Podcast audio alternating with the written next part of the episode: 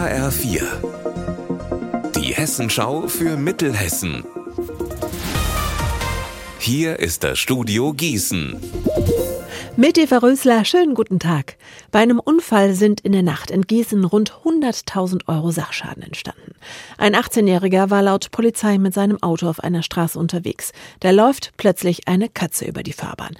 Der 20 Jahre alte Beifahrer muss daraufhin so laut gerufen haben, dass sich der Fahrer total erschreckt hat, mit fatalen Folgen. Er verwechselt das Gas mit dem Bremspedal. Dann verliert er die Kontrolle über den Wagen, fährt über einen Bordstein, weiter über einen Grünstreifen und kracht in eine Hauswand. Die beiden Fahrer werden zum Glück nur leicht verletzt. Die Hauswand ist nicht einsturzgefährdet und die Katze konnte davonlaufen. Alles in allem also Glück im Unglück. Der Sachschaden beträgt allerdings 100.000 Euro. Am Sonntag ist der 8. Januar. Grund für Bad Nauheim zu feiern. Denn Elvis Presley, der hier ja anderthalb Jahre gelebt hat, würde 88 Jahre alt. Anne-Kathrin Hochstrat, wie feiert die Stadt das denn? Es geht schon heute Abend los, natürlich mit Musik. Ein ganzes Konzert widmet sich heute Abend der Filmmusik von Elvis. Am Sonntag, seinem eigentlichen Geburtstag, feiert die Elvis Presley Gesellschaft mit einem Brunch. Nachfühlen, wie es war, mit Elvis in einer Stadt zu leben, kann jede und jeder außerdem am Sonntagnachmittag bei einer Stadtführung auf Elvis Spuren. Mit dabei natürlich seine Wohnorte wie die Villa Grunewald und auch die Orte, an denen berühmte Fotos entstanden sind.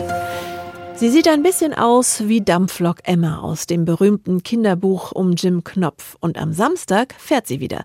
Die Feld- und Grubenbahn der Grube Fortuna im Landil-Kreis. Mehr weiß Benjamin Müller. Los geht es um 14 Uhr. Dann startet die Lokomotive aus dem Jahr 1912 auf einen zwei Kilometer langen Rundkurs durch das Grundbachtal. Dabei muss sie natürlich fleißig angefeuert werden, damit sie vorankommt, Dampf aus dem Schornstein inklusive. Eine Fahrt dauert circa 30 Minuten und in den Anhängern der Bahn finden rund 80 Personen Platz. Gefahren wird bis 19 Uhr, dazu gibt es Glühwein, Waffeln, Pommes und Würstchen. Unser Wetter in Mittelhessen. Bleibt bis zum Abend hin trocken. In der Nacht sinken die Temperaturen auf 8 Grad in Friedberg und 4 in Mengerskirchen.